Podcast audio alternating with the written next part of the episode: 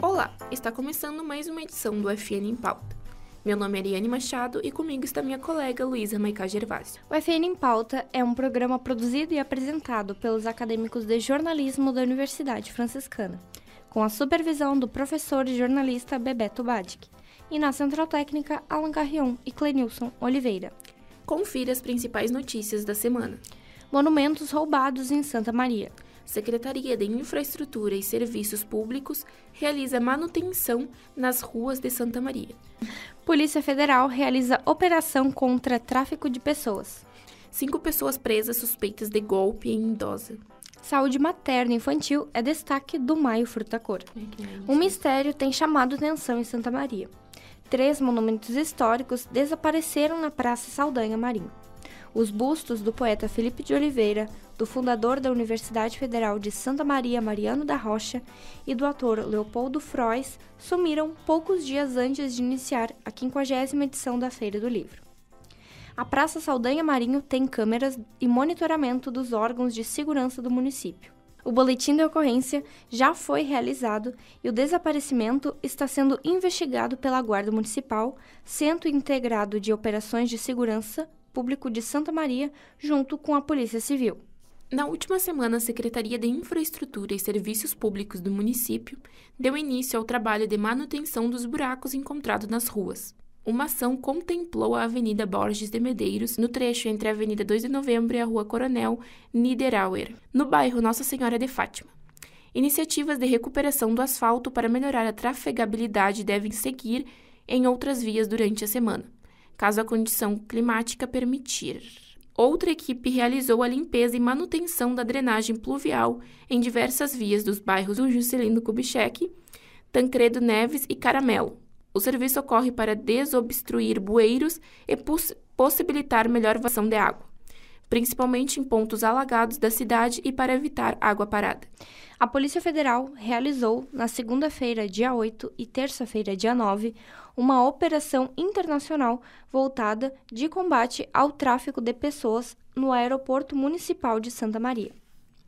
Denominada Operação Shine, trata-se de uma operação internacional de larga escala coordenada pela Interpol, Europol, Frontex, Austrália e Romênia, e ocorreu até o dia 14 de maio. O foco da operação são os seguintes crimes: tráfico de pessoas com finalidade sexual, criminalidade forçada e mendicância forçada. Alvos considerados de elevada posição hierárquica em suas organizações e o tráfico de crianças.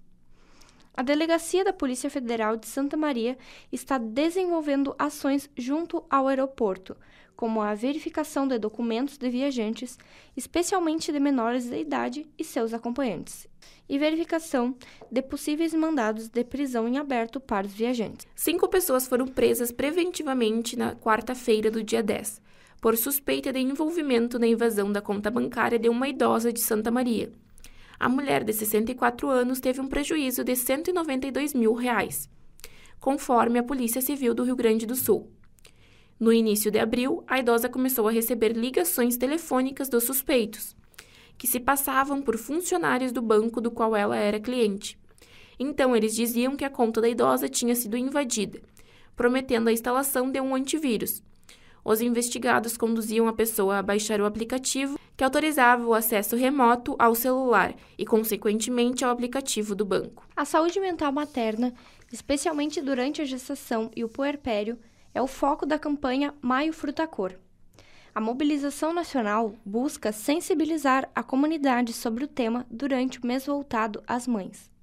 No Rio Grande do Sul, uma série de transmissões pela internet com especialistas vai abordar diversos assuntos relacionados à saúde mental da mulher durante a maternidade.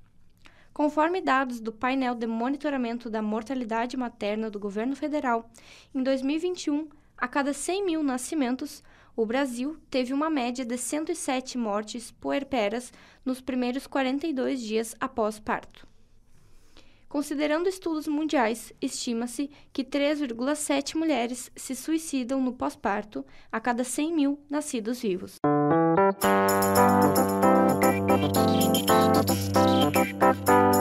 Curso de Design promove evento de imersão gráfica. Processo seletivo de ingressos e reingressos está com as inscrições abertas. O Laboratório de Projetos em Design do curso de Design da Universidade Franciscana irá promover no dia 20 de maio, sábado, às 8h30 da manhã, o Sketch Day Imersão Gráfica. O momento tem como intuito incentivar a troca de experiências e aprendizado dos acadêmicos. As inscrições para o processo seletivo de ingresso e reingresso estão abertas. São voltadas ao preenchimento de vagas remanescentes. As inscrições ocorrem até dia 14 de agosto. E são quatro modalidades com inscrições que o candidato possa escolher para retornar aos estudos em uma segunda graduação, troca de opção do curso ou solicitar a transferência de outra universidade para o FN. São elas reingresso, transferência interna, transferência externa e portador de diploma. Para todas as modalidades, a seleção é realizada por análise de documentos, ao matriculado é concedido 15% de desconto a ser aplicado nas mensalidades ao primeiro semestre letivo de cada curso, exceto para transferências internas e nos cursos de medicina e odontologia. Para solicitar a vaga é necessário reunir a documentação exigida para a modalidade de ingresso de interesse e comparecer na central de atendimento localizada no conjunto 1.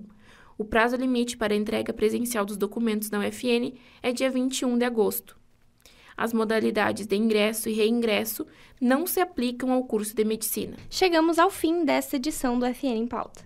O programa foi produzido e apresentado pelas acadêmicas do primeiro semestre de jornalismo, Luísa Maicá Gervásio e Ariane Machado, com a supervisão do professor e jornalista Bebeto Badic. Na Central Técnica, Alan Carrion e Clenilson Oliveira. Voltamos na próxima semana. Até lá!